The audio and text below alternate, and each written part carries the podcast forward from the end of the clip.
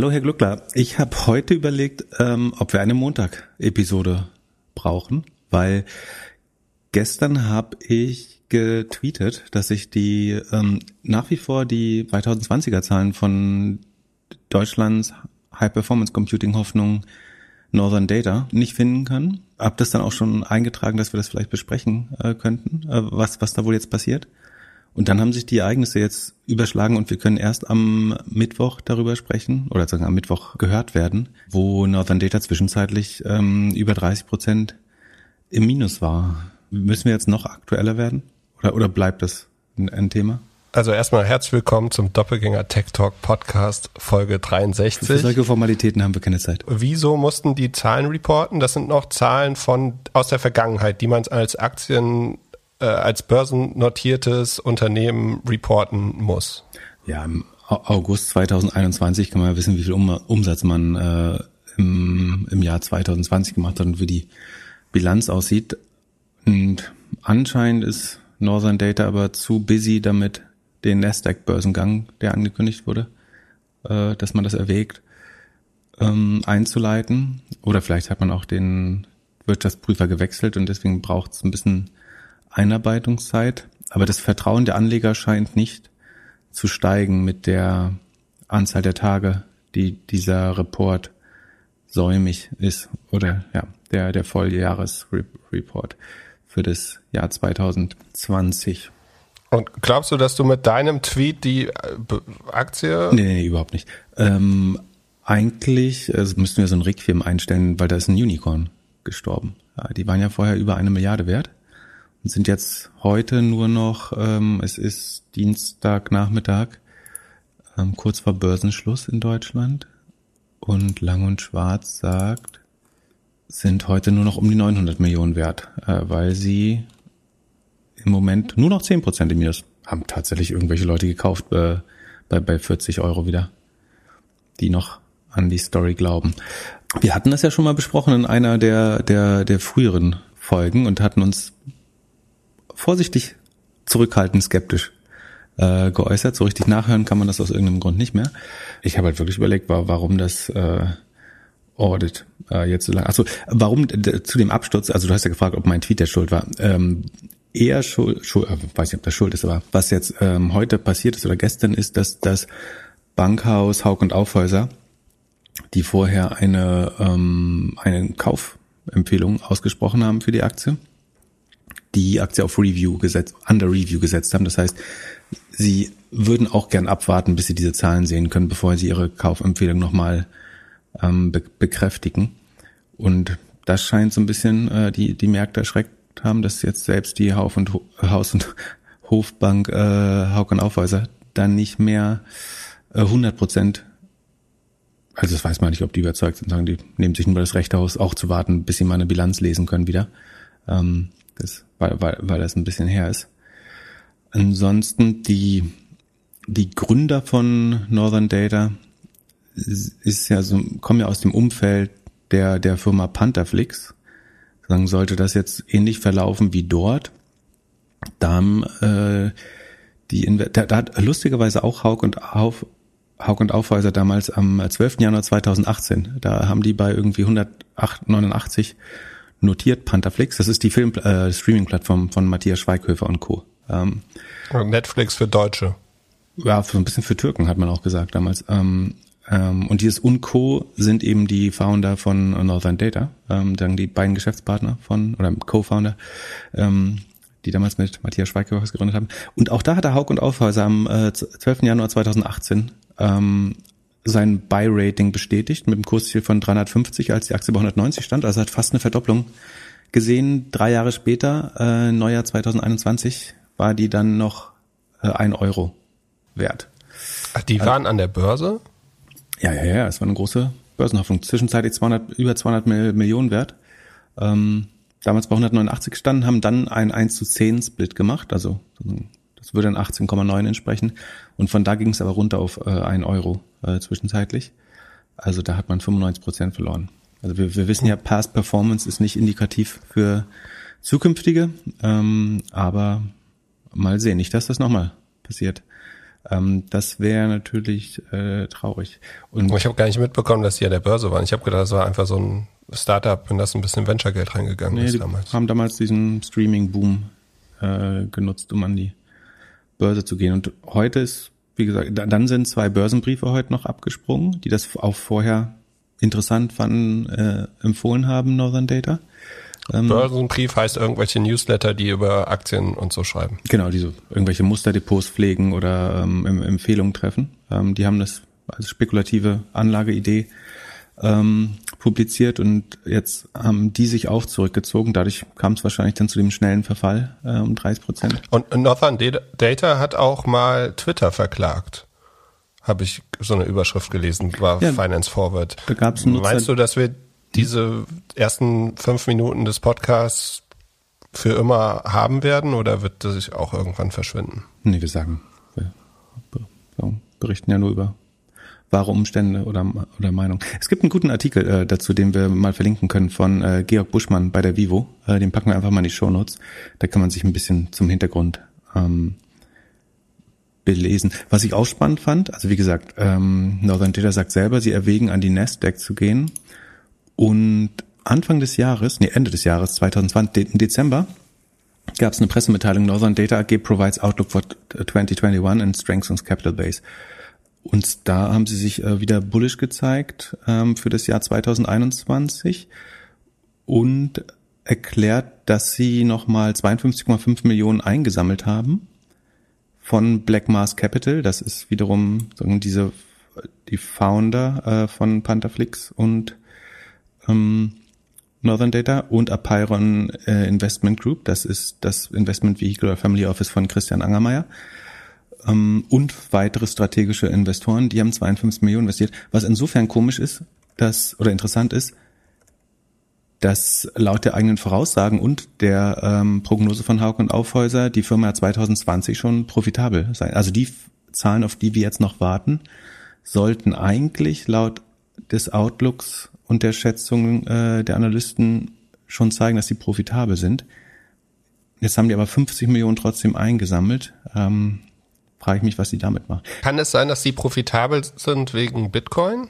Also die meinen doch Bitcoins oder geben mhm. die Infrastruktur an. Ja, Bitcoin also, läuft ja, lief ja nicht so gut im, äh, im letzten Vierteljahr. Letzten Viertel, aber letztes Jahr war doch gut, oder nicht? Meinst du, äh, Prüfung dauert so lange, weil man die ganzen Bitcoins zählen muss?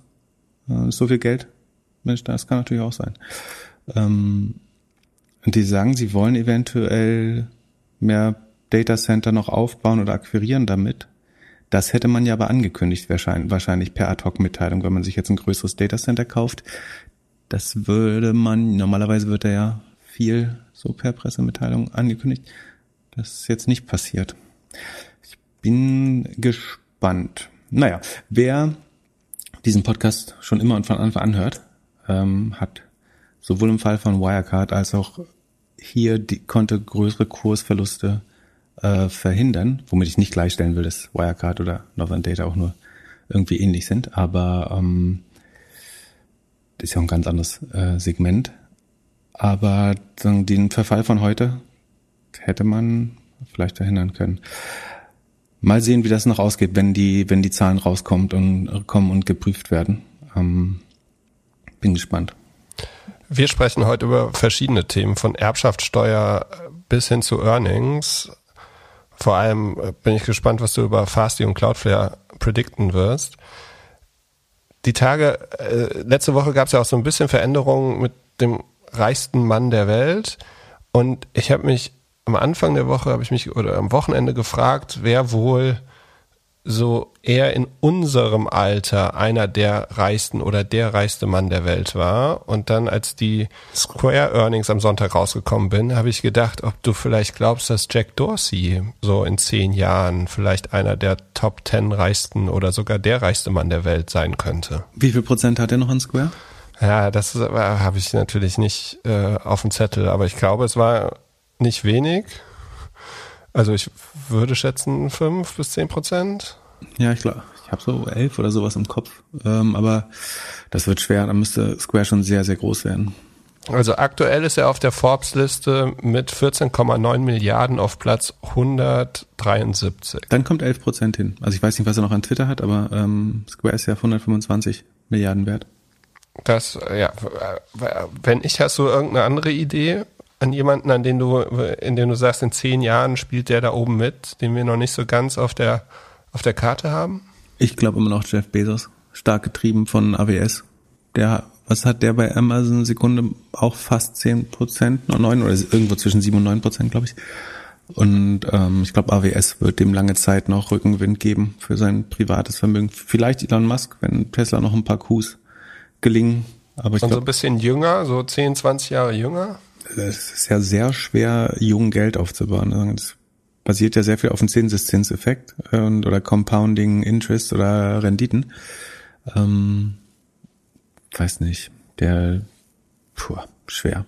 Also Jack Dorsey ist schon am nächsten dran. Äh, nee, irgendein Chinese wird es. Obwohl die sind auch, die chinesischen Founder sind nicht super jung alle. Äh, Die sind auch Ja, und außerdem werden die ja aktuell nicht alle die Ja. einfachste Zeit haben. Ja, da wird schwer, dass mal jemand äh, wirklich über 50 Milliarden kommt, glaube ich. Das äh, scheint der, der Partei nicht so zu gefallen, dass da zu viel Superreiche entstehen und dann noch die wertvolle Zeit und das Geld der Gemeinschaft dafür nutzen. Und Mark Zuckerberg, der ist aktuell auf Platz 5 mit 97 Milliarden. Meinst du, der kommt mit seinem Metaverse nochmal in die Top 3? Das ist auf jeden Fall seine beste Chance, das Metaverse. Bin ja nicht so optimistisch für Facebook eigentlich, aber wenn, wenn die Metaverse wirklich knacken sollten, dann ist das natürlich nochmal eine Chance, deutlich reicher zu werden. Und äh, die Paketsteuer, wird die etwas an unserem E-Commerce-Reichtum ändern? Glaubst du, die kommt? Also Auf keinen Fall. Also im Handelsblatt hat Ra Raoul Rossmann, der äh, Erbe und glaube Geschäftsführer der Rossmann Drogeriekette, ähm, oder noch ist er nicht, Erbe, Entschuldigung, also ist nicht Erbe, sondern Erbanwärter oder wie man es nennen soll, also der Sohn von Dirk Rossmann. Der ist dafür, dass man eine Paketsteuer für den Onlinehandel macht. Das verstehe ich überhaupt nicht. Also die Zukunft ist doch 10 Minuten und nicht mehr in einem Paket, sondern in einer Tüte. Das kann dem ja nicht gefallen. Also ja, aber das ist ja dann kein Paket. Paketsteuer heißt äh, im Paket. Ich glaube, er wird Also- es gerne auf dem ganzen Online. Paket ist nur greifbarer im wahrsten. Also der meint schon Onlinehandel. Also Und wa- der sagt halt so, wir, der, Pick- wir möchten uns nicht so schnell wandeln wie die Konsum, die, die Bedürfnisse der Konsumenten. Deswegen lasst der Konkurrenz mal die Beine brechen, damit wir auch eine Chance haben. Oder wir uns nicht so schnell bewegen müssen. Und nicht so schnell rennen müssen. Pick und Collect ist dann auch Paketsteuer. Oder Pick und Collect, wenn du dann im, im Stadtzentrum Pick und Collect machst, ist in Ordnung, aber außerhalb nicht. Ähm, Click, Click und Collect ist, wenn du es in der Filiale abholst, äh, dann ist es okay, glaube ich.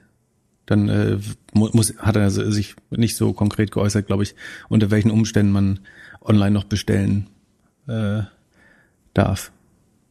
Ich finde das schon relativ. Bist du ein Fan der Innenstadt? Ja, schon. Also ich bin ein Fan Aber als, der. als, als Konsumparadies oder als äh, eine Innenstadt kann ja auch mehr sein als das, oder? Ja, ich bin ein Fan von Städten und am liebsten Städten ohne Konsum und ohne Werbung. Also ich brauche meine, meine Brille von Apple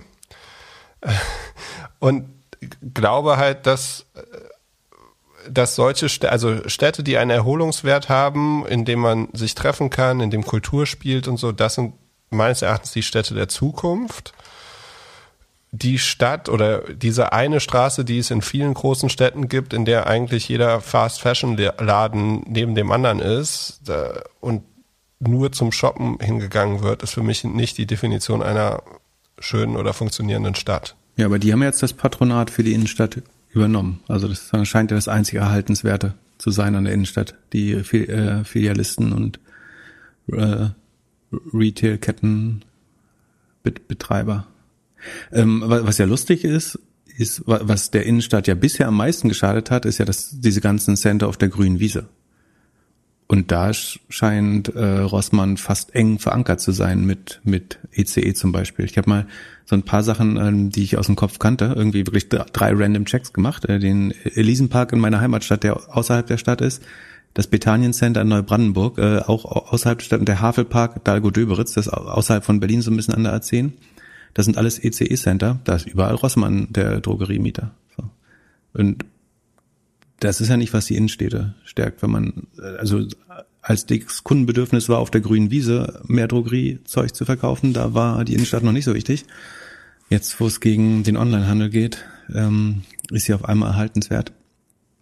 Ich, ich finde, das müffelt sehr so nach, ähm, im Englischen sagt man dazu Regulatory Capture. Also wenn du eigentlich forderst, die Gesetze jetzt so zu verändern, dass dein Geschäftsmodell maximal positiv beeinflusst davon ist. Also die machen äh, irgendwie 10 Milliarden Umsatz, sieben davon in Deutschland in, oder äh, drei Millionen in jedem der 2233 Märkte und sagen, das ist ein gutes Modell, deshalb, also sie, den Gewinn äh, sagen sie ja nicht, aber es scheint zu laufen. Sie wollen 195 neue Märkte aufmachen 2021, haben sie gesagt.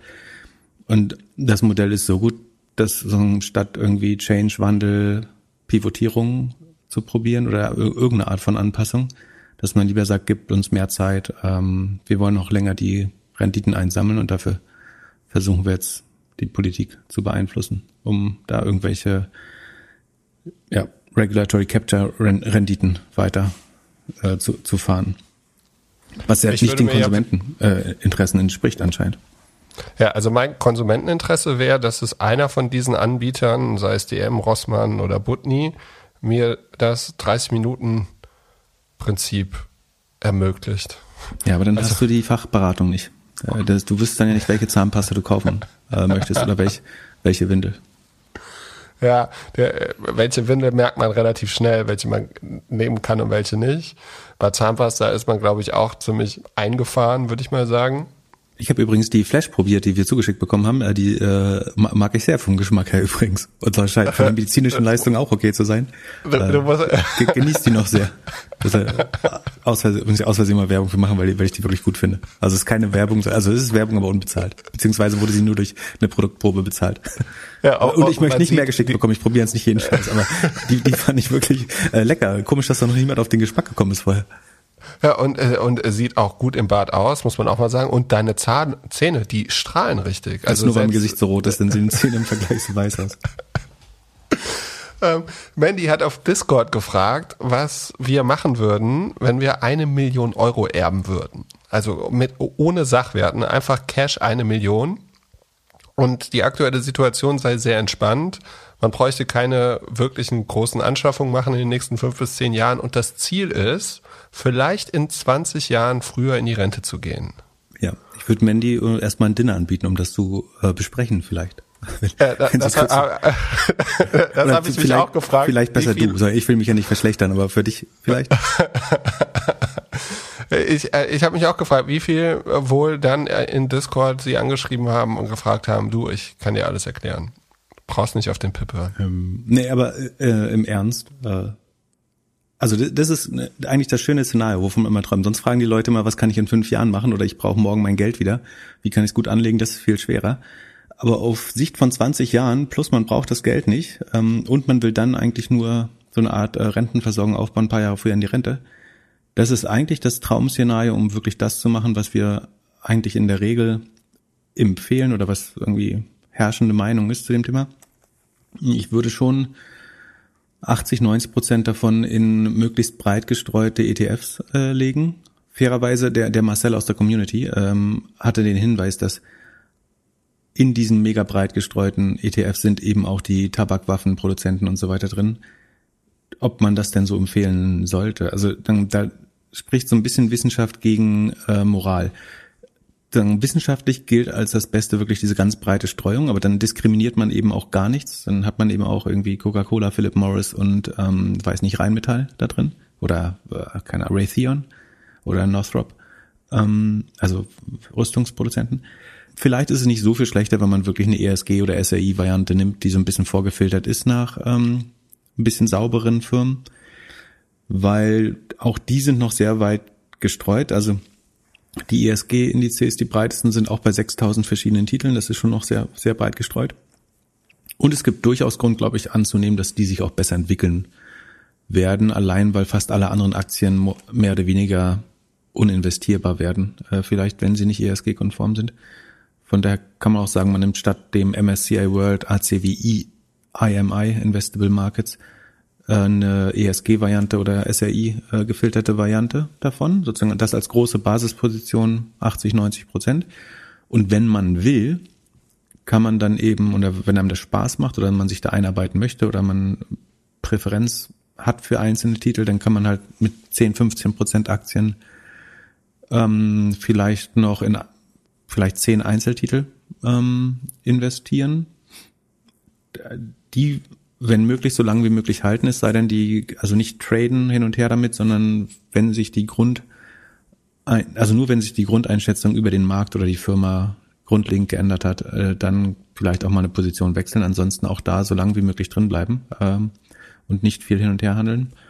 Und wenn man dran glaubt oder es interessant findet, vielleicht auch eine kleinere Position, maximal fünf Prozent, eher weniger, ein Crypto Basket. Also entweder ein ETF, der mehrere Währungen abbildet oder ähm, selbst über eine entsprechende Börse ähm, vielleicht die zehn größten Kryptowährungen zu gleichen Teilen oder vielleicht ein bisschen übergewichtet für Ethereum und äh, Bitcoin nochmal nehmen, um sich dagegen abzusichern. Aber das, das ist, glaube ich, nicht mega wichtig. Aber wenn man daran glaubt, dann ist, dann wäre das für mich auch ein Teil, der da reingehört, definitiv unter fünf Prozent eben.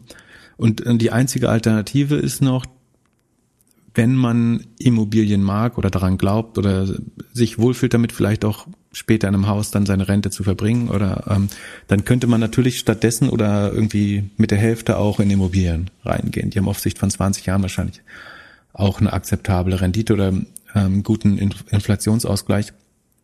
Dann für, ich mag das Thema nicht so gerne, aber rein also rational spricht nichts dagegen. Ähm, es kommt so ein bisschen darauf an, ob man sich damit beschäftigen möchte oder nicht. Ich glaube, von den Kosten oder dem, dem Overhead ähm, sind Aktien und ETFs ein bisschen günstiger. Also man muss sich damit deutlich weniger beschäftigen, glaube ich. Oder vielleicht macht ich würde es danach entscheiden, was einem ähm, mehr Spaß macht. Und wenn man das nicht ganz dumm macht, müssten diese eine Million in 20 Jahren so fünf bis sieben Millionen sein, wenn man das macht. Ähm, was, was wir sagen. Das weiß man nie, ob das auf dem Punkt in 20 Jahren passiert. Aber das Gute ist, wenn man dann zum Beispiel früher in die Rente will, dann entspart man, also entsparen ist einfach, ich nehme jedes Jahr ein bisschen Geld äh, von meinem Depot dann wieder runter. Ähm, dann entspart man ja relativ gleichmäßig und wenn es dann mal ein Jahr nicht gut steht, ähm, dann ist man nicht so auf diese stichpunktgenaue äh, Liquidierung des Depots angewiesen, sondern mal verkauft man halt in einem guten Jahr Aktien, mal verkauft man im schlechten Jahr Aktien. Von daher ist äh, auch das nicht so schlimm. Oder vielleicht kann man fünf bis sieben Millionen, vielleicht kann man sogar bei den von, von Dividenden leben bis dahin und dann das, den Rest dann äh, vererben oder in eine Stiftung äh, packen. Aber das wäre relativ sicher, äh, was ich tun würde, wenn vorausgesetzt sozusagen man hat nicht viel Ahnung äh, von Aktien und einem macht das auch nicht mega viel Spaß, damit rum zu experimentieren. Und würdest du es selbst machen oder auch, wenn man keine Ahnung hat, irgendjemand um Hilfe bitten? Also irgendein Finanzberater oder so? Also wenn man keine Ahnung hat, dann würde ich einfach den ETF-Anteil auf 100 Prozent erhöhen, ehrlich gesagt. Wenn man sich mit Aktien nicht beschäftigen will und auch von Krypto eigentlich äh, entweder nicht dran glaubt oder keine Ahnung hat, dann kann man auch einfach sagen, man macht halt 100 Prozent ETF oder 50 Prozent MSCI World, 50 Prozent ESG ETF oder so. Ähm, das kann man sehr, sehr passiv managen, meiner Meinung nach und äh, sehr, sehr kostenarm. Und ich habe nicht das Gefühl, dass ein Finanzberater da viel Mehrwert leistet. Man kann natürlich auch so einen ähm, Robo-Advisor nutzen, um das aus, äh, so ein bisschen auszuspielen, die verschiedenen Marktphasen. Ich glaube, die Daten sind noch nicht alt genug, um zu sagen, dass das das bessere System ist. Ich habe eher Zweifel daran. Ich glaube, letztlich ähm, performen die ETFs das, das aus. Und Erbschaftssteuer würde auf die Millionen 90.000 fallen. Also mal angenommen, man erbt als Kind, dann gibt es so einen Freibetrag von 400.000 Euro und dann gibt es 15 Prozent auf die 600.000 Euro. Auf Discord wurde auch gefragt, was wir von einer hundertprozentigen Erbschaftssteuer halten. Bedeutet das, dass Kinder und Verwandte nicht mehr bevorzugt werden mit den Freibeträgen oder wie hast du das verstanden?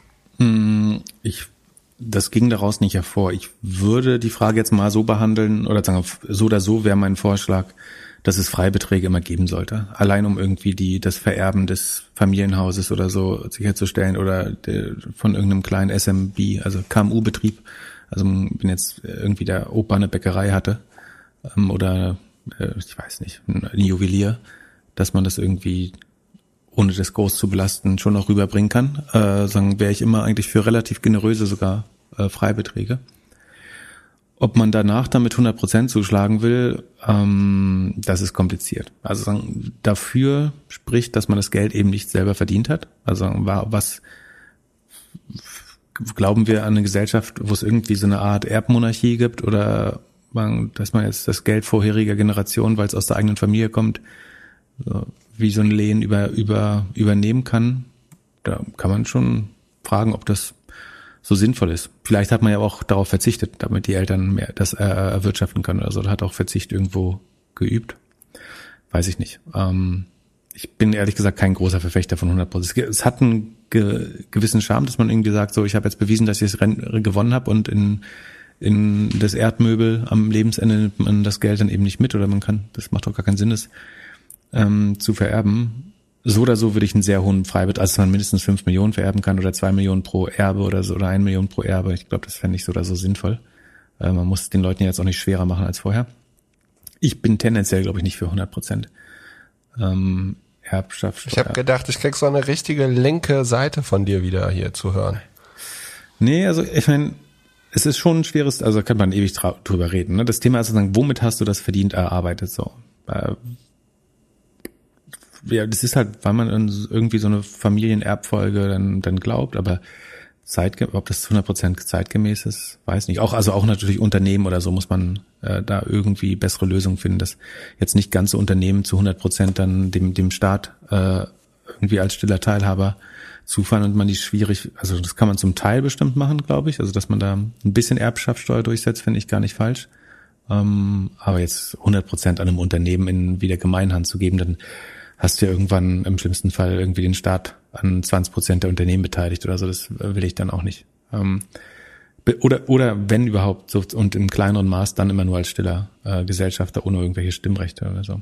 Vorteile hat es natürlich so für die, für die, die Gleichheit würde sehr steigen. Also wenn jetzt die äh, großen Familien mit 10, 20, 40 Milliarden ähm, das an den Staat zwangsvererben würden dadurch quasi, dann ist das für den Gini-Koeffizienten und die Gleichheit erstmal sehr gut, aber wenn du das Geld dann dem Staat gibst, da ist es ja im Zweifel nicht so viel besser verwaltet. Also der Gleichheitsgedanke ist insofern gut, dass wer immer das bekommt, hat eine niedrigere Sparneigung in der Regel als die Superreichen. Also der wird, der oder die wird das mit höherer Wahrscheinlichkeit wieder ausgeben. Dadurch kommt es zur Wirtschaftstätigkeit, während wenn irgendein äh, Milliardär das in seine Stiftung packt, dann passiert mit dem Geld relativ wenig. Das wird vielleicht investiert im besten Fall, aber dass das jetzt groß die Wirtschaft antreibt, passiert vielleicht nicht. Das spricht ein bisschen dafür, das nach unten umzuverteilen. Aber wenn du es über den Staat machst, dann ähm, führst du halt eine andere Ineffizienz ein, ähm, die den Gesamteffekt dann vielleicht schon wieder negativ macht. Was du machen kannst, ist es möglichst bürokratiearm zum Beispiel in ein UBI zu wandeln, also ein Universal Basic Income. Also du sagst, wir vererben, ich glaube, man schätzt so zwischen 400, 500 Milliarden im Jahr ähm, tendenziell ein bisschen mehr vielleicht, weil die Vermögen wieder so angestiegen sind. Also äh, ich habe von 200 bis 400 gelesen. Ja, welche von wann war die Zahl? Weißt du das? Äh, vor zwei, drei Jahren. Ja, genau, aber die Vermögen sind seitdem relativ stark angestiegen. Also ich lass uns mal bei 400 äh, bleiben vielleicht.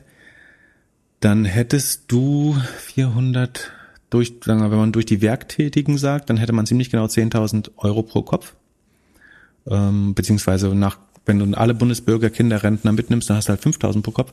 Und wenn du einfach sagst, der wenigste Verwaltungsaufwand ist einfach jedem 5000 Euro UBI zu geben, ähm, das hätte wiederum extrem starke Nachfrageeffekte. Äh, also da würde sofort viel Konsum mit geschaffen werden, würde die Wirtschaft sehr stark beleben, eventuell auch in, zu Inflation führen, weil so viel Nachfrage äh, passiert, die gar nicht mehr. Gleichzeitig würden vielleicht Leute im schlimmsten Fall weniger arbeiten, dann hast du krasse Preiseffekte. Aber ähm, so kann man das Geld vielleicht relativ effizient umverteilen. Es klingt sehr nach Gießkanne, du, äh, also es ist Gießkanne, aber es könnte. Du bist für Grundeinkommen in der Sicht. Dann. Also ich bin, ich glaube Grundeinkommen sozusagen wegen der hohen Konsumquote der Individuen, also dass die das Geld relativ schnell in die Wirtschaft wieder injizieren, während es bei den ganz reichen Sickerverluste sind, die nicht mehr wieder zurück in die Wirtschaft gehen, nur zu einem sehr kleinen Teil. Das ist erstmal was Positives. Ähm, wofür ich nicht bin, ist, dass, sagen wir mal, die, der Mittel, nicht der Mittelstand, die Mittelschicht oder auch die Besserverdienenden das UBI der Bevölkerung finanzieren sollen. Würdest du es aber von Unternehmen oder eben aus so einer Erbschaftssteuer oder Vermögensabgabe nehmen, dann äh, fände ich UBI gut, weil es ein, also es, es schafft, glaube ich, Freiheit äh, für die Menschen. Es ähm, fördert sehr stark die inländische Nachfrage.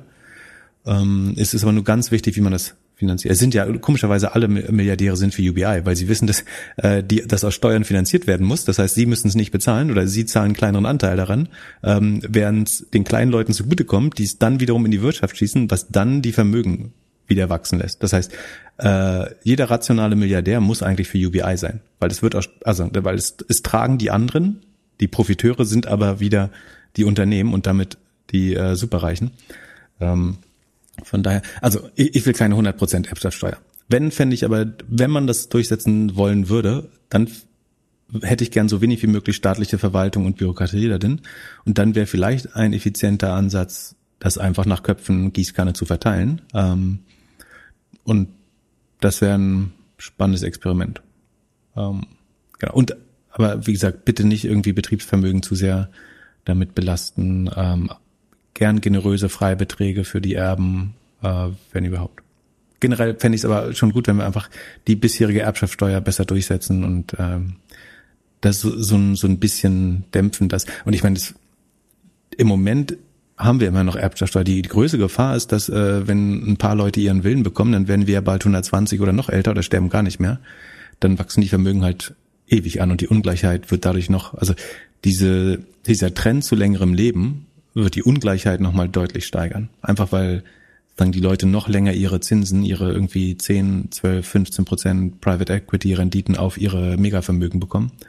Ähm, und dann hast du eben schnell die ersten Trilliardäre irgendwann. Wenn, wenn Jeff Bezos, wenn du Jeff Bezos noch 20 Jahre gibst, wird er wahrscheinlich der erste Trilliardär oder Billiardär äh, nach unserer Billionär, Billionär nach deutscher äh, Sprechweise.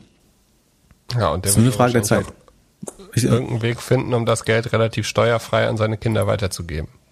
Hat er Kinder eigentlich? Ich weiß das gar nicht. Vier Stück. Ah, bist gut informiert. Ich rechne mal kurz. Äh, 10, 200 mal 1,2 hoch 20. Uh. Na gut, 20 Prozent macht er vielleicht nicht. Äh, sagen wir mal, ist ein, der, also wenn er, in, wenn er in Amazon investiert, bleibt vielleicht schon. Aber sagen wir, er ist jetzt kein so guter Investor, er macht nur 12 Prozent. Dann ist er in 20 Jahren zweifacher Billionär. Brutal. Wenn er nur 10 Prozent macht, ist er immer noch Billionär in 20 Jahren. Ähm, also der Zeitfaktor ist echt äh, brutal. Ja, meine größte Überraschung in dem Thema, um das abzuschließen, war, dass Norwegen und Schweden wohl keine Erbschaftssteuer haben. Das hatte mich gewundert, weil ich die immer so als die gleichsten Länder sehe. Ja, greifen die äh, vielleicht woanders zu? Ähm, da Stimmt. haben die reichsten Leute aber auch Stiftungen. Also die IKEA-Familie hat ja, ist ja eine Stiftung seit Ewigkeiten. Kann uns vielleicht irgendjemand im Nachgang auf Discord oder per Mail oder so erklären. Genau. Wie viel hast du dich gefreut, dass Square die Earnings schon am Sonntag rausgehauen hat und dann sofort announced hat, dass sie jetzt Afterpay kaufen? Ähm, Habe ich mich gefragt, warum man das ist sehr untypisch, dass man früher, also vielleicht wo, war es geleakt und deswegen mussten sie es ganz schnell raushauen. Äh, äh, die, die Earnings wurden sehr positiv aufgenommen. Äh, Square ist zehn Prozent hoch. Äh, das war so eines der wenigen Highlights äh, in den Ansonsten ist mein Depot ja durch, durch Amazon gerade ein bisschen belastet. Ähm, aber Square seit Mai vor zwei Jahren drin, plus 340 Prozent. Bin ich sehr happy mit. Ja, kann ähm, ich mir vorstellen. Square ist meine hätte hätte Fahrradkette Aktie. Habe ich ich habe damals auch mal gesagt, genauso wie bei Shopify habe ich immer und Twilio habe ich immer gesagt, Square viel zu teuer und dann habe ich Etienne und Square trotzdem gekauft damals ähm, und es nicht bereut. Also Etienne bin ja. ich inzwischen raus, aber ähm, Square bin ich sehr happy. Will ich eigentlich auch in 20 Jahren noch haben. Ja, dann, vielleicht wird er doch der reichste Mann. Also bei mir war es so, ich war 2018 das letzte, ich war irgendwann mal so 2015, 2013 in Amerika und habe da das erste Mal gesehen, wie die mit Square bezahlt haben. Also auf dem Markt mit dem Ding noch auf dem Telefon und man konnte die Karte da durchswipen. Und dann das letzte Mal 2018, da waren die schon an der Börse und also das war so November 2018 und das Erlebnis ist ja grandios. Du gehst irgendwo hin, isst, trinkst, bezahlst mit Apple Pay oder deiner Kreditkarte und kriegst dann per E-Mail die Rechnung. Für jeden, der Buchhaltung ein bisschen macht äh, oder Reisekostenabrechnung oder so, das beste Erlebnis, was du haben kannst. dann habe ich gedacht, okay, kaufe ich, habe mir die Aktie so ein bisschen angeguckt, das war so, und dann war die aber so, dass sie so nach unten gegangen ist. Also September 2018 war sie auf 99 Dollar pro Aktie und dann irgendwann so Ende des Jahres, Dezember, fast bei 50. Ist ganz lange seitwärts gegangen oder sogar genau, da, ja. genau. Da, und dann ist die seitwärts. Dann, dann ich habe jetzt gerade nochmal reingeguckt. So äh, März 2020 war sie auf 38 Dollar. Heute? Oh, dann war ich sogar zwischenzeitlich im Minus. Krass. Ja. Heute steht sie bei 265. Square, die müssten bei 50 Ah nee, 50 ist mal Einkaufspreis, Entschuldigung. Äh, in, in Euro. ähm, nee, ja, also ja, 7x, 7x durch Corona, also während Corona, wenn du halt am 16. März gekauft hättest, so, mhm. schon krass. Und jetzt haben sie, äh, dann habe ich mich gefragt, ob Jay-Z wohl ein bisschen eifersüchtig ist, weil sie jetzt Afterpay gekauft haben für fast 100 mal so viel wie Tidal. Ja, äh, hast du eine Story parat, warum äh, After, also da gibt's ke keinen Rapper, kein ähm, irgendwie anderes Hobby. Warum hat Jack Dorsey? Also Afterpay ist ein australisch, also ein mit Sitz in Australien ein sogenanntes Buy Now Pay Later Unternehmen. Also du willst irgendwie das neue iPhone kaufen und die sagen statt 1000 Dollar bezahl doch äh, vier Raten A250 oder für Peloton äh, kann man das auch oder so vielleicht äh, nutzen. Äh, und statt statt das auf Kreditkartenschulden äh, zu kaufen, kriegst du halt einfach in der Zukunft vier Rechnungen, mehr oder weniger, und zahlst in der Regel dafür nicht mehr, mehr Geld. Ähm, und dein Credit Risk ist irgendwie dadurch kurzfristig zumindest nicht belastet. Und äh, die sind so ein bisschen expandiert nach UK und Nordamerika und jetzt kauft Square die. Und sind vor allem Market Leader in Australien. Mhm, also Australien mhm. ist, äh, mhm. genau. Also ich würde sagen, sie sind, des, also sie werden das in der Cash App irgendwann anbieten wollen dort in diesen Markt rein. Es, es geht ja gegen Kreditkarten eigentlich, das ist ja auch für sie. Mhm. Ähm, ich habe mich gefragt, warum sie nicht ihr Firmen gekauft haben. Die sitzen in Amerika und wären günstiger gewesen. Mhm, 15 Milliarden, ich, oder? Die sind übrigens 15 Prozent, die sind übrigens 15 Prozent hochgegangen, weil irgendjemand jetzt glaubt, die sind als nächster dran. Ja, Wahnsinn, ne? Die haben sich mehr bewegt als Square selbst. Ja. Wer, wer könnte äh, Firmen kaufen? Mh, mm, Gute Frage. Apple. Mhm, Apple will bei, also Apple macht mit Goldman Sachs gerade Buy Now Pay Later. Genau, und, und, und das war ja dabei, bei der, bei dem Announcement ist die Firma um 10%, 15% runtergegangen. So, mhm. die haben das, äh, Leute haben gesehen, oh, Apple geht dort rein, es wird, wird schwierig in diesem Markt, weil vor allem die, diejenigen, die die Kredite abzahlen können, ja, wahrscheinlich eher die iPhone-Nutzer sind. Ich könnte mir vorstellen, dass, dass, Jack das gesehen hat und, und seine Welt so aussieht, dass das eine das Apple-Universum ist, das halt sehr von Apple dominiert wird. Da funktioniert alles auf dem iPhone.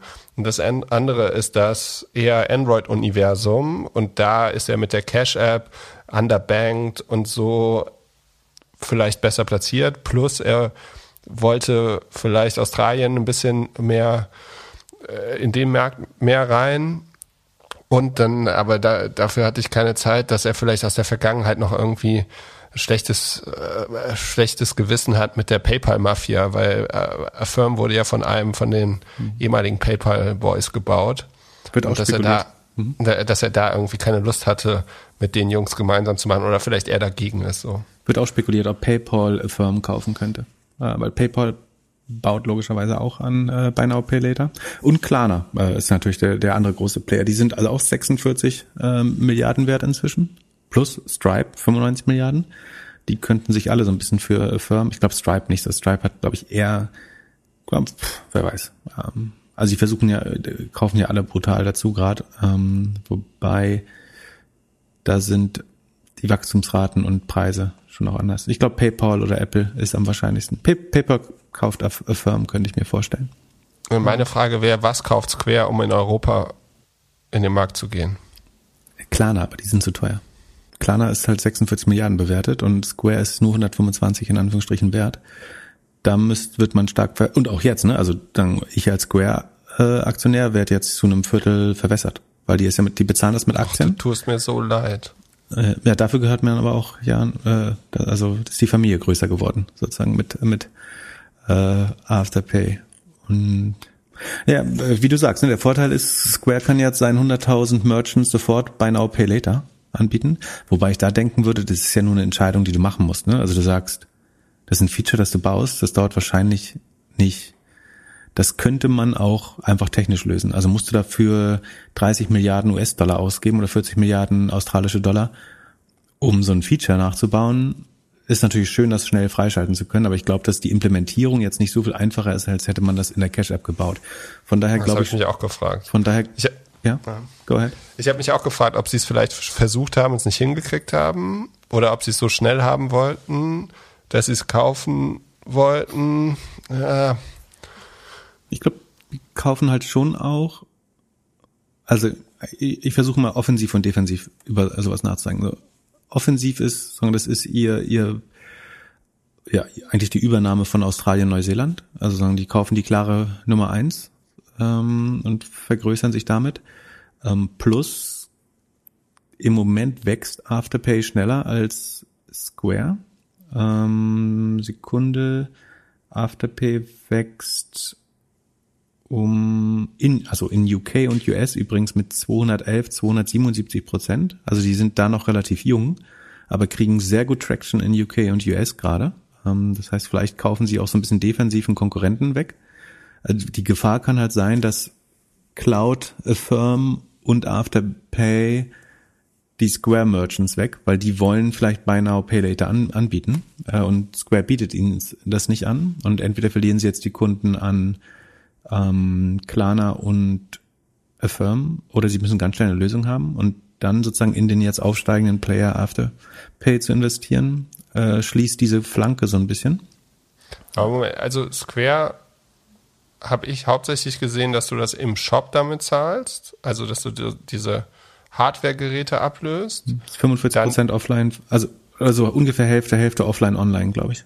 Inzwischen seit der und also jetzt in der Corona-Zeit muss man dazu sagen. Früher war der Offline-Share, wie du richtig sagst, größer. Point of Sale hauptsächlich. Mhm. Das heißt, du hast mit der Cash-App von Square in einem Online-Shop gekauft? Mit der Cash-App oder dem Payment Gateway. Du kannst äh, beides machen, glaube ich. Also du hast okay. diese Point of Sale-Systeme. Ich glaube, du hast auch ein Online-System.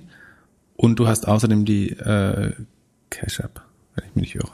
Okay, ja, vielleicht haben sie gesehen, dass im Online-Shop die ganzen Leute auf Affirm klicken und sie die großen Warenkörbe nicht mehr bekommen. Ja, das kann, kann, kann, kann sehr gut sein. Und sie kriegen ein Beachhead, äh, wie heißt das? Äh, Brückenkopf in, in UK. Ähm, sie kriegen Australien. Sie kriegen schnell wach, schneller wachsendes Revenue. Äh, was gut, also ähm, wir können mal sagen, Squares eigene Zahlen waren ähm, Gross Profit plus 91 Prozent, das ist ganz gut, fast verdoppelt. Vor Quartal waren nur 79. Insgesamt eine Milliarde äh, sozusagen bleibt übrig als Gross Profit von den Transaktionen.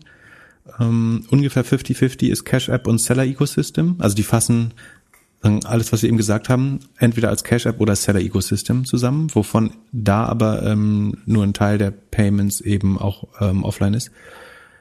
Das Adjusted EBITDA ist auf 360 Millionen gestiegen, um 270, 268 Prozent. Also sind sehr, haben gut zugelegt beim, beim Gewinn oder Adjusted EBITDA.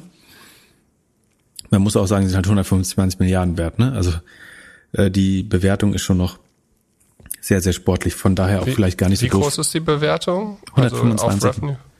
Ähm, Revenue ist bei Square ein bisschen schwer zu sagen, weil die haben diese Bitcoin-Transaktion auf dem Balance Sheet. Du könntest vielleicht aufs Gross Profit äh, beziehen oder eben aufs EBITDA. Dann, irgendwo bist du dann so bei 200 plus 200 x äh, aufs EBITDA ähm, der letzten zwölf Monate, wenn du äh, Moment, 200. Was hat Shopify? Shopify hat äh, auch in dem Dreh, glaube ich. Guck mal kurz, ich weiß, die haben nicht 200 Mal. Shopify macht eine Milliarde im Quartal, also Runrate äh, vier, viereinhalb. Also und das ist Umsatz, also 55 äh, mal Revenue, äh, 300er, 200, also 300er KGV auf 2021er Gewinn. Äh, hatte ich recht, halbwegs. Afterpay hat letztes Quartal eine Kooperation mit Adyen gemacht und dadurch könnt, kann können alle Shops, die Adyen als Payment-Strecke eingebunden haben, Buy Now Pay Later äh, einbauen. Und damit könnten sie relativ erfolgreich nach Europa äh, kommen vielleicht. Oder aber auch in äh, den, da wo Adyen eingebaut ist, in USA äh, Marktanteil gewinnen. Das muss Square natürlich auch so ein bisschen äh, verhindern, wenn sie da weiter mitspielen wollen. Und die Kunden, also die Nachfrage, die, wie heißt das, ähm, Konsumenten von die Afterpay nutzen, machen in der Regel 30 Transaktionen, also die älteste Kohorte macht im Schnitt 30 Transaktionen pro Jahr mit. Also die, will ich sagen, sind shopping, shopping-süchtig, aber sagen, da glüht nicht die Kreditkarte, sondern die Afterpay-App schon, schon ordentlich. Ähm, das heißt, es ist wahrscheinlich ein höheres Engagement als ähm, bei als bei Square oder in der Cash App. Ähm, bei der Cash App ist es nämlich so, dass das äh, sagen wir, Year-on-Year Revenue Growth geht von 139 in der Cash App geht von 139 auf 87 Prozent runter. Ähm, das heißt, da wird das Transaktionswachstum in der Cash App wächst zumindest langsamer. Immer noch sehr hoch mit 87 Prozent, aber wird ein bisschen langsamer. Ich sage insgesamt als Square-Aktionär bin ich trotzdem äh, zufrieden mit dem Deal. Scheint und die sind von der Kultur auch, glaube ich, sehr ähnlich. Ne? Also wenn du die Mission anschaust und die, der Führungsstil, dann sind die wahrscheinlich näher aneinander als jetzt irgendwie ein Max Leftchen äh, von der Firma oder so, glaube ich. Also bist du immer noch treuer Square-Believer und ja. Jack-Fan? Mm, ja, Jack-Fan. Äh, Im Moment sagen, delivert er ganz gute Ergebnisse bei Twitter und Square, von daher äh, beschwere ich mich nicht. Ja. Sehr gut. Bevor wir weiter in unserer Earnings-Ecke machen, einmal kurzer Disclaimer. Es handelt sich hierbei nicht um Anlageberatung. Man sollte aufgrund des Gehörten keine Kauf- und Verkaufsentscheidungen zu Aktien und anderen Wertpapieren treffen. Wir können die Risikodisposition der Hörer nicht einschätzen. Es steht zudem das Risiko eines. Ihr solltet immer euren eigenen Research machen und selbstständige Entscheidungen treffen. Solltet ihr dennoch aufgrund der Informationen im Podcast handeln, haltet ihr stets auf eigenes Risiko und wir können unmöglich für etwaige Verluste haften. Bitte lest nochmal den Disclaimer auf doppelgänger.io slash Disclaimer. Wir nehmen heute leider nicht allzu spät auf und können deswegen kein Live-Earning machen. Dienstagabend wird HubSpot Earnings machen.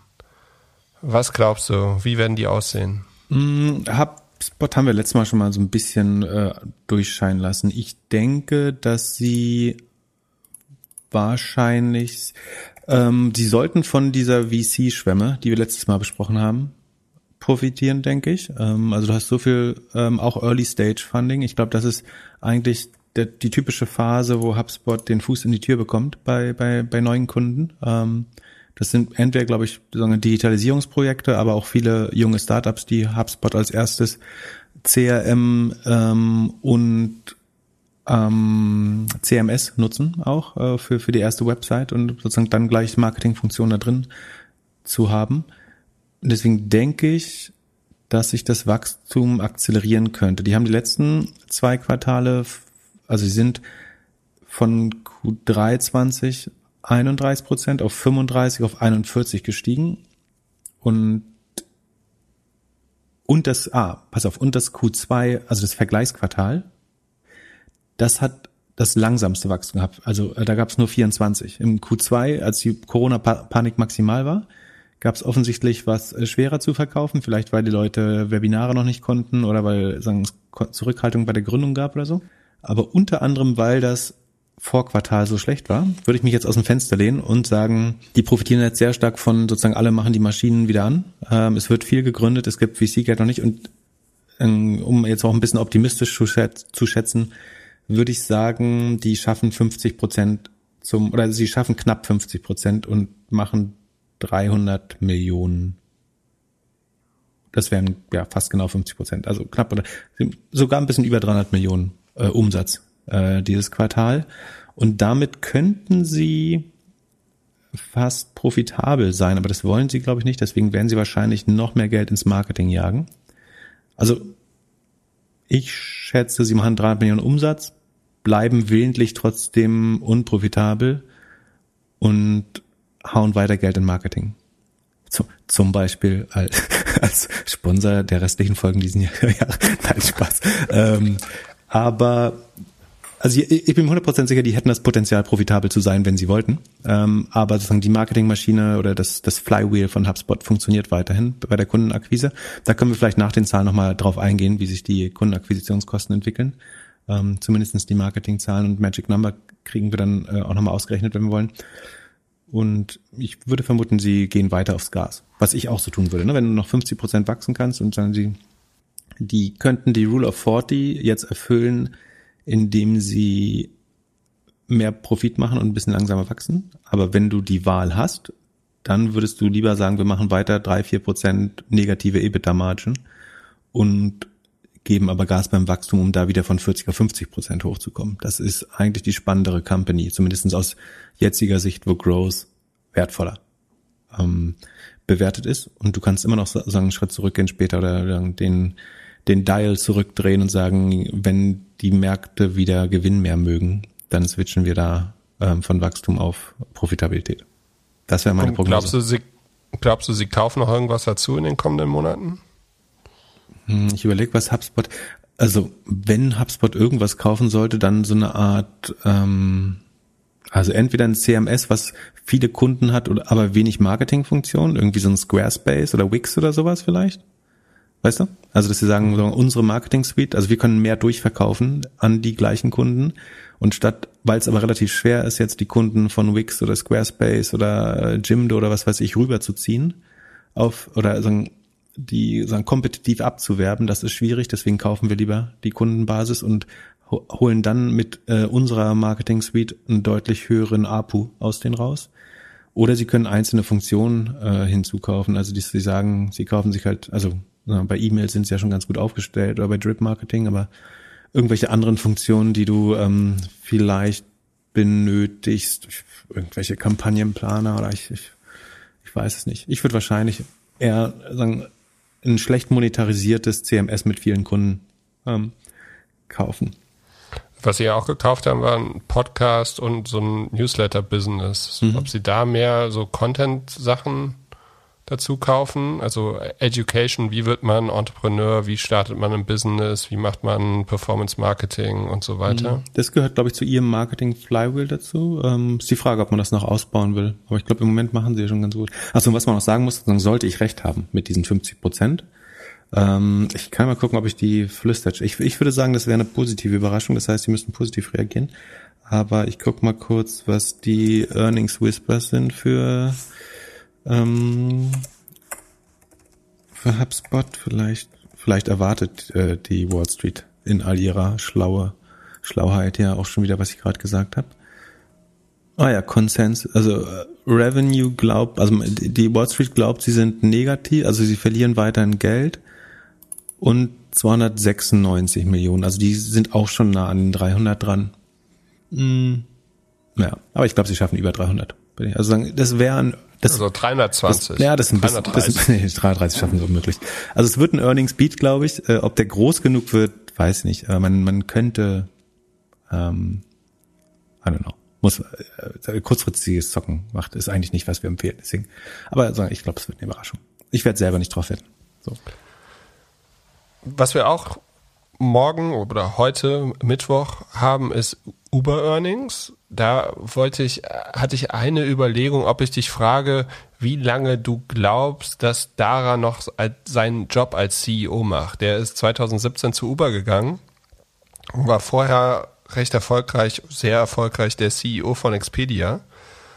Dann habe ich mir aber die Expedia-Aktie angeguckt und habe gesehen, die war auch in den ersten sieben Jahren eigentlich eher horizontal unterwegs. Wahrscheinlich hat der tatsächlich auch die langfristige Vision und, und schafft es oder braucht noch ein bisschen länger, um Uber umzubauen. Was ich auch gefunden habe, ist deine ehemalige Infografik, wo du äh, Amazon und äh, Uber verglichen hast. Damals bei, bei Trade Machines. Mhm. Interessant dort war, da hattest, hattest, du so Market Cap verglichen und damals war die, der, also 2017 wohlgemerkt, mhm. Market Cap war 69 Milliarden. Jetzt heute ist es auch nicht wesentlich mehr mit 81. Also man hätte jetzt schon gedacht, so seit 2017 hört man Uber immer mehr und die bewegen sich irgendwie weiter nach oben, aber die scheinen echt eine schwere Zeit zu haben. Ja, ich glaube, die waren damals maximal gehypt und dann kam einerseits ein bisschen die Ernüchterung, dass man oder wenige sich vorstellen konnten, wie das Modell funktioniert langfristig und das andere ist sozusagen, dass Corona jetzt auch wirklich nicht geholfen hat, wo Mobilität ja extrem eingeschränkt war. Äh, das äh, ist schwer.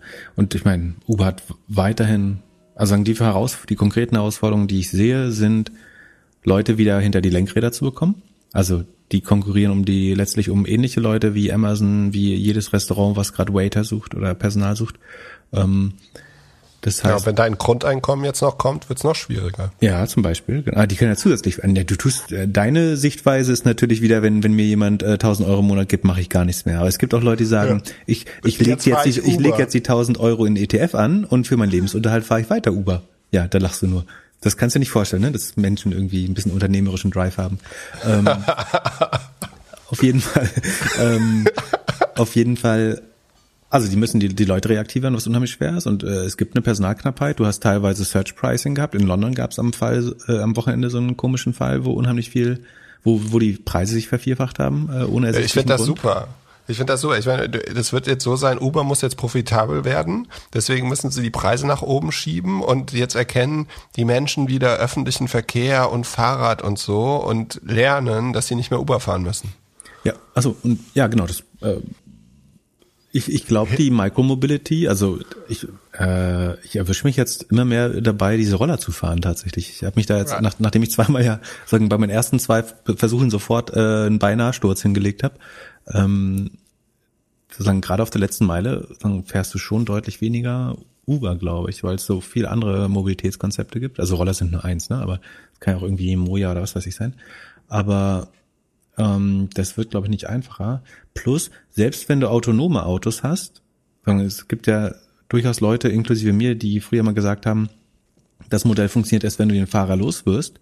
Aber das Ding ist ja, wenn der Fahrer weg ist, dann gibt's ja noch weniger Marge. Also hast du noch höheren Preiskampf eigentlich. Und von dem verbleibenden Geld pro Kilometer ist, also im Moment kriegt der Fahrer irgendwie, ich weiß nicht, vielleicht 12 Euro oder ins, äh, brutto 15 Euro pro Stunde und davon nimmt sich Uber dann drei oder was weiß ich, wie das funktioniert. Ähm, wenn du aber ein autonomes Auto hast, dann gehen diese Kosten vielleicht auf, halbieren sich auf oder gehen auf fünf runter oder so. Und dein Share ist dann äh, vielleicht relativ größer, aber am Ende hast du nicht, nicht, nicht mehr Geld pro Kilometer verdient damit. Das heißt, das ist eigentlich auch nicht die Lösung ähm, des Modells. Ich, sie sagen wir, Uber Eats, weiß ich nicht, wie gut das läuft. Das hat sie jetzt so ein bisschen durch die Pandemie gebracht, dass die in manchen Ländern die, die Food Deliveries stark angezogen haben. Ja, und sie haben jetzt announced, dass sie auch jetzt Essen vom Supermarkt dir liefern werden in Amerika. Genau, genau. Und aber ich glaube, das ist wirklich schwer, wenn du dort der Letzte bist. Also so wie jetzt in Berlin zum Beispiel ein Uber Eats oder Foodpanda. Wenn davon ausgeht, dass es so personalseitig so eine Art Pyramide gibt oder so und dass Leute prinzipiell versuchen, die, die besten Leute zuerst zu heiren. Je später die Player jetzt hinzukommen, desto, sagen wir mal, ja, ist es unwahrscheinlich davon auszugehen, dass sie jetzt das beste Personal bekommen, wenn du als Letzter an den Markt kommst und dafür davon ausgehen musst, dass die äh, talentiertesten Leute schon für einen der anderen Services fahren, ähm, halte ich auch für, für kompliziert. Ich und glaubst du an das ganze Transportthema? Also die haben jetzt auch announced, dass sie für 2,25 Milliarden äh, Transplays gekauft haben. Also Achso, Logis ja, Logistics, ja. glaube ich, sind sie mit Amazon nach wie vor. Das war ja damals, wir können die Infografik ja mal verlinken, wenn du willst, äh, wenn du den Link noch hast. Ähm, ich glaube, logistisch sind sie, ich meine, da gibt's jetzt auch äh, große andere Player, unter anderem aus Deutschland, aber ich sehe die mit Amazon noch in einer guten Position, um vielleicht einen relevanten ähm, Logistik-Player zu spielen. Ansonsten bin ich eher skeptisch. Ich, Aber da sind doch die Margen auch. Uber, Uber ist zum Beispiel eine Aktie, die ich noch nie besitzen wollte. Habe ich noch nie gefragt, ob, ob ich, äh, egal wo die stand, hat mich nie überzeugt. Ähm, Entschuldigung, die Margen. In der Logistik hast du so ein, also da ist die Ineffizienz so hoch, glaube ich, dass die Margen schon gut werden können. Ähm, weil sagen, der Mehrwert, also wenn du es verkaufst, du sparst ja direkt Ineffizienz ein und kannst sagen, du willst nur die Hälfte des, des Effizienzgewinns haben und äh, kann ich mir schon vorstellen. Aber die Frage, aber da ist Amazon inzwischen, ich glaube, ich glaube in der Infografik habe hab ich äh, so ein bisschen oder wir als Team so gemutmaßt, dass ähm, Amazon eine bessere Ausgangslage hat und ich glaube, die hat sich inzwischen weiter verbessert. So und Dara hat jetzt noch sieben Jahre und ruft dich an und sagt, Pip, ich will jetzt hier endlich mal mein Aktienpaket vergolden. Das muss jetzt hier mal 7x sein in den nächsten sieben Jahren. Was würdest du ihm raten? geh in Pay Now, äh, nee, Buy Now, Pay Later Markt rein. Mach eine Kooperation mit Jack, lass dich von Square kaufen. Zu, zusammen mit einem großen Partner die Micromobility-Konzepte aufrollen. Also die nehmen, nutzen jetzt ihre 80 Milliarden und nehmen noch Kredite auf und sagen, das, was sie teilweise schon machen, ne? die, die kooperieren ja mit Lime Bikes, glaube ich, und mit äh, noch einem anderen. Also da entweder noch mehr Kooperation zu machen und oder noch mehr Player auch äh, zu kaufen und vielleicht doch nochmal versuchen, die die Last Mile ähm, ja, Personal Transportation App äh, zu werden. Und rein organisch, also ohne Übernahmen scheint mir, schaffen sie das nicht mehr, weil es zu viel verschiedene, also weil es ein sehr fragmentierter Markt wird inzwischen. Und da fehlt auch Konsolidierung. Ähm, ich erwische mich gerade, äh, dadurch, dass ich diese Roller jetzt zunehmend teste, es nervt dich halt auch, wenn du vier Apps haben musst, um, weil da steht jetzt gerade ein Voy-Roller oder ein Tier-Roller oder ein Bird-Roller und irgendwie du willst ja auch nicht 20. Komm, du fährst doch die ganze Zeit Bolt, weil die am günstigsten sind. Ich habe keine Ahnung, was am günstigsten ist, ehrlich gesagt. Äh, ich, also ich habe eine Präferenz, aber die tut nichts zur Sache. Ähm, aber, aber nach Qualität des Rollers oder nach Marke oder das, das lerne ich gerade noch. Äh, eigentlich bin ich Lime-Fan. Ich habe gestern aber auf so einem Scheißroller äh, von Lime gestanden, wo die Bremse kaputt war und ähm, auch sonst das Ding total Schrott war. Ähm, ich glaube, dein Roller-Hobby ist das größte Risiko, dass wir einmal diesen Podcast nicht releasen werden. Weil ich mit einem gebrochenen Bein im Krankenhaus liege. Boah, ich habe, ich, ich, du siehst auch wirklich schlimme Szenen, ne? Äh, also von Leuten, die jetzt zu zweit drauf fahren und ja, so. Vor allem in Berlin mit den ganzen Schienen. Ja, die Tramschienen sind tatsächlich die größte äh, Gefahr. Und wenn du dann gerade vor einem Bus oder einer Tram fährst, das ist echt nicht äh, geil. Hast du schon, äh, wen, was wäre mein Ersatz dann? Sagen wir nicht, oder würdest du das alleine machen? Ja, Holger ist ja jetzt, glaube ich, nicht mehr im Urlaub. Ich alleine schaffe nicht so viel zu reden. Das, das ja. wäre auch langweilig. Okay, dann. Äh ich könnte, ich würde dann versuchen, so ein, so, ein, so ein Play zu machen, dass ich dann in deiner Stimme immer versuche, deine Antworten zu geben oder so. Nee, auch nicht. Bin, aber, ja. aber, aber wäre nicht die neue Uber-Strategie die Belebung der Innenstädte? Und die Leute sagen, einschließen und zwangs äh, in die Innenstädte zur, zur Rettung der Innenstadt? Nein, aber zu sagen, also sie haben ja schon mal, früher gab es ja mal so Claims, dass sie gegen Autos sind und äh, dass sie irgendwie den Verkehr verbessern würden. Aber wenn sie das jetzt nochmal richtig nehmen und sagen, hey, wir, wir verbessern das Leben in der Innenstadt, wir bringen die Leute in die Stadt und raus, so dass es weniger CO2 verbraucht, dass weniger Platz auf den Straßen genutzt wird und so weiter und einfach die Vision nochmal wirklich härter spielen und näher mit den Städten zusammenzuarbeiten. Ist die Frage, ob das überhaupt möglich ist, weil die Zusammenarbeit mit den Städten war ja nicht immer perfekt. Und das ist wahrscheinlich auch deren größtes Risiko, dass ein London oder ein New York oder so sagt, so, sorry, hier ist Taxi und hier habt ihr nicht wirklich was zu suchen. Ja, also wenn Sie eine Stadt finden, die jetzt irgendwie wie Paris oder so sagt, ein relativ ähm, restriktiv vorgeht und sagt, wir machen jetzt die Innenstadt äh, Auto leer oder man darf nur noch 30 fahren, wir machen es so unattraktiv, dass keiner mehr drin fahren will.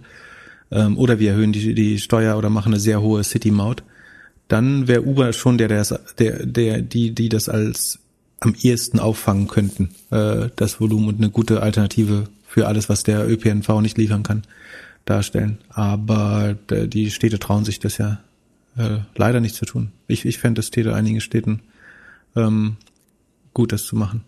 Und also gerade in Städten wie Berlin, glaube ich, kannst du sehr, sehr gut ohne Auto. Äh, sagen innerhalb des Rings. Dann die Frage ist, wo stellst du die ganzen Autos am Ring dann ab? Aber das, das ist wiederum äh, schwer.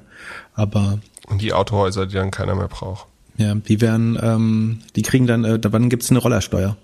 Eine, Uber, äh, eine Mobilitätssteuer. Alle Alternative, alle Lösungen, die keine eigenen Autos sind, ähm, kriegen eine Mobilitätssteuer.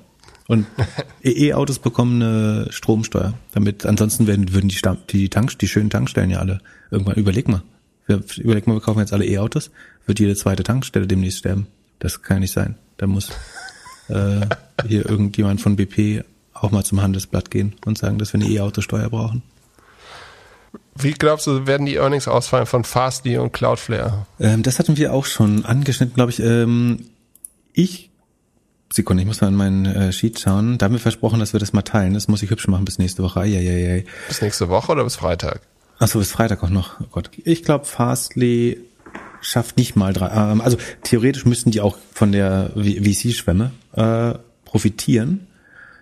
Aber ich glaube, weil die schwere Comparables haben, also die hatten sehr gutes Quartal äh, 2000 äh, in Q2 20 ähm, und eventuell einen Teil dieses Umsatzes verloren haben, nämlich den von TikTok, schaffen sie vielleicht nur 92 Millionen Umsatz und das wären nur 23 Prozent Wachstum. Also ich glaube, ich sag mal auch wieder relativ mutig.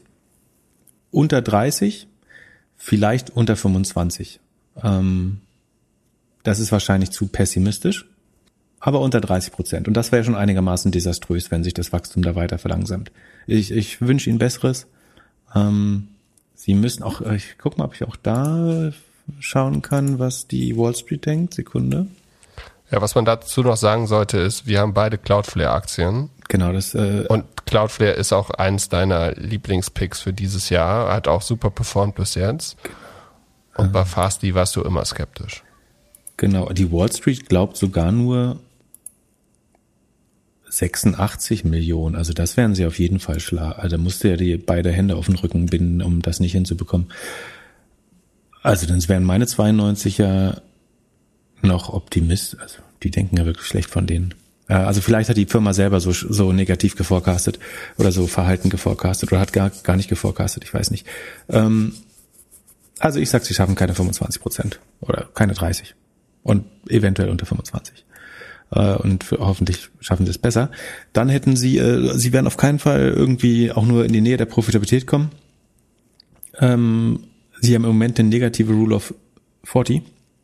Die trennen, trennen über 60 Punkte von einem guten Wert. Ähm, deswegen glaube ich eigentlich auch, dass es eine relativ troubled Company ist, ehrlich gesagt. Ähm, ich weiß nicht, wer die irgendwann mal aufsammelt, aber ähm, was kosten die denn? Äh, Sekunde. Unter 6 Milliarden. Wirklich? Mhm. Ja, sind auch echt klein. Äh, wer braucht das? Amazon hat CloudFront, also ein, hat ein eigenes, können ein paar Kunden dazu kaufen. Ähm, ja. Also Market Cap ist 5,4 Milliarden. Ja. Und hat auch nicht, nicht genug Kunden. I don't know. Naja, also ich bin, also meine Schätzung ist 92 Millionen, äh 92, ja, 92 Millionen Revenue im schlimmsten Fall geht das NRR unter 100. Also das, das erklären wir nächstes Mal gern nochmal. Den Unterschied zwischen DBNER und NRR können wir bei der Gelegenheit nochmal gut erklären, weil äh, auf der einen Seite hat Cloudflare einen sehr guten Wert ähm, und man kann sehr gut den Unterschied daran erklären. Also ich, im, das wäre ein extrem schlechtes Zeichen. Das würde die Wall Street, zumindestens der gebildete Teil, nicht mögen, wenn die NRR weiter Richtung 100 geht. Die ist im Moment bei 107. Die wenn die weiterfällt, wäre das ganz schlimm. Ähm, Gross Margin ist stabil. Den Rest machen wir dann. Also skeptisch. Und Cloudflare wird overdelivern. Overdelivern weiß ich nicht. Die werden, äh, da gucke ich jetzt auch wieder mal, was die Wall Street denkt. Ich meine, die haben ja auch ja. ziemlich große PR jetzt gemacht. Das würde eher darauf schließen, dass vielleicht die Zahlen nicht so wahnsinnig gut waren. Könnte man meinen, machen sie auch immer. Die Wall Street denkt 146 Millionen. Ich denke, sie brauchen aber 150. Also wenn es 150 wären, würde die Aktie schon nicht profitieren, befürchte ich. Also sie müssen eigentlich 150 deutlich overdeliver nochmal, ähm, weil 146 schon zu, zu konservativ ist, die Schätzung der Analysten. Ähm, das, also 150 entspräche 50 Prozent Revenue-Wachstum, das können sie auch schaffen, glaube ich. Ähm, und dann hätten sie auch eine gesunde Rule of 40 wieder. Sie würden, ich nehme an, so wie HubSpot werden die sich auch freiwillig entscheiden, weiter negatives Operating Income in Kauf zu nehmen, bis zu 5% minus. Also sie wachsen 50%, würde ich sagen auf 105 Millionen Revenue und verlieren weiterhin 5% Non-GAAP, also nach den, also ein bisschen adjustiert nach Aktienoptionen und Einmalaufwendung, ähm, machen sie wieder minus 5% Marge, um im Wachstumsmodus zu bleiben. Das würde ich zumindest machen ähm, oder sehen wollen. Und die Marketing-Effizienz wird ein bisschen runtergehen wahrscheinlich. Die Magic Number wird sich weiter verschlechtern, weil es immer schwerer wird, Kunden zu finden. Ähm, die Gross Margin wird auch nicht besser. Ähm, Cloudflare hat nicht so eine gute Gross Margin, die ist nur bei 76, 77. Ähm, 85 ist toll eigentlich für Cloud Software.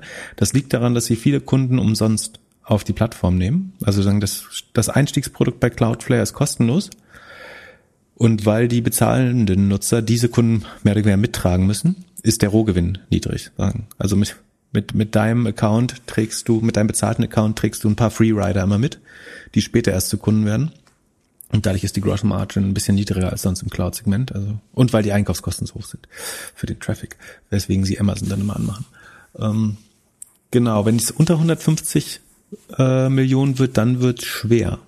Aber dann, ich, ich, ich trade das nicht, aber dann, ich, meine Wette bleibt natürlich, weil ich Fan bin von Cloudflare, ähm, Cloudflare Long, Fastly Short. Ähm, man kann das, man könnte es ge genauso traden, dann ist man immun gegen Marktschwankungen an sich, ähm, so ein bisschen, oder hat es ein bisschen abgesichert. Aber ich bin eher gespannt, ob Fastly irgendwie die Kurve nochmal bekommt und wie das aussieht. Und äh, aber ich bin skeptisch. Man sollte vor allem den Disclaimer dann nochmal lesen, bevor man das macht, auf doppelgänger.io slash Disclaimer. Zum Abschluss, Zalando-Zahlen. Was macht unsere deutsche E-Commerce-Hoffnung? Ähm, Zalando. Die Werden sie das beste Quartal haben ever, bevor wir uns wieder einschließen und vor Delta verstecken? Ähm, also in absoluten Zahlen wird es ganz sicher ein Rekord. Ich glaube, dass das, also im Q1 hatten sie 56, wir haben das ja mit About You so ein bisschen verglichen. Und im Q1, ich weiß es nicht, woran die gern gemessen wollen würden, an Revenue oder GMV, aber ich würde jetzt GMV nehmen, also das, den Außenumsatz auf der Plattform. Ähm, der lag im Q1 bei 3,2 Milliarden und ist um 56 Prozent gestiegen. Ich würde wieder aufgrund der schwereren Comparables und dadurch, dass wir in, in dem Quartal, was wir dann jetzt betrachten, April, Mai, Juni, Juni, da haben wir viele Öffnungsmonate drin gehabt. Das heißt, ich glaube, es wird schwerer. Und ich könnte mir vorstellen, dass sie im Dachsegment unter 30 Prozent rutschen. Das wäre nicht übel, das ist einfach, glaube ich, die Realität und es wäre trotzdem kein schlechtes Ergebnis. Aber die, da waren sie 39 Prozent im Q1. Ich glaube, das schaffen sie auf keinen Fall. Ich glaube, sie könnten unter 30 rutschen. Rest of Europe hatten sie 49 Prozent. Auch da würde ich sagen, fallen sie unter 40 Prozent. Ähm, und dann dann sehen nämlich die About You Zahlen im Vergleich, die ja so ein verschobenes Quartal haben. Also bei denen geht das Q2 von oder Q1, weiß nicht, wer es ist, aber das geht eben von März bis äh, Mai. Ähm, dann sieht man das, wenn ich recht haben sollte, sieht About You vergleichsweise deutlich schneller wachsend aus. Auch wenn Zalando ähm, natürlich in absoluten Zahlen viel größer ist und trotzdem in absoluten Zahlen mehr Umsatz hinzugewonnen hat. Ähm, ich glaube, die Marketing, also ein Gesamt, wenn man Gesamt GMV gefällt deutlich unter 50 Richtung 45 und äh, die Dach und Rest of Europe jeweils um 10 Prozent im Vergleich zu Q1 langsamer, also unter 30, unter 40 Prozent. Und dann sagen wir mal noch, ähm, was auch relativ mir klar scheint, und ich kann mich natürlich furchtbar irren, ist, dass die Marketingkosten wieder hochgehen werden auf über acht Prozent ähm, weil die Werbepreise überall extrem anziehen und weil es schwer wird, jetzt sich dieses Wachstum gerade zu erkaufen. Das sieht man im E-Commerce in vielen Bereichen, wie das die Advertising Cost äh, unheimlich, also das, das ist echt Inflation übrigens. Ne? Also du hast kein Angebot und es haut, die Nachfrage trifft darauf und es wird einfach, ohne dass du einen Klick mehr bekommst oder ein, eine Conversion mehr, ziehen einfach die Preise bei Facebook und überall an. Ähm, das heißt, die Marketingkosten werden, glaube ich, fast deutlich hochgehen, auf jeden Fall auf über acht Prozent anteilig. Ähm, und vielleicht sinkt auch der Gross Profit, weil sie eventuell mehr die Sell-Through, also sie müssen wahrscheinlich mehr rabattieren und haben eine niedrige Sell-Through, was im Fashion E-Commerce wichtig ist. Ist eine ganz viele Leute haben sich jetzt Bademode gekauft, um an, an einen Teich zu gehen oder so. Aber ich würde vermuten, Gross Margin geht runter, Marketingkosten hoch und dadurch wird die EBIT-Marge vielleicht auch schlechter. Hm. Müssten die nicht auch von der ganzen Apple, Facebook Thematik irgendwie was mitbekommen? Dadurch würde also die, die Market Marketing-Effizienz sinken, meinst du? Ja. ja. ja.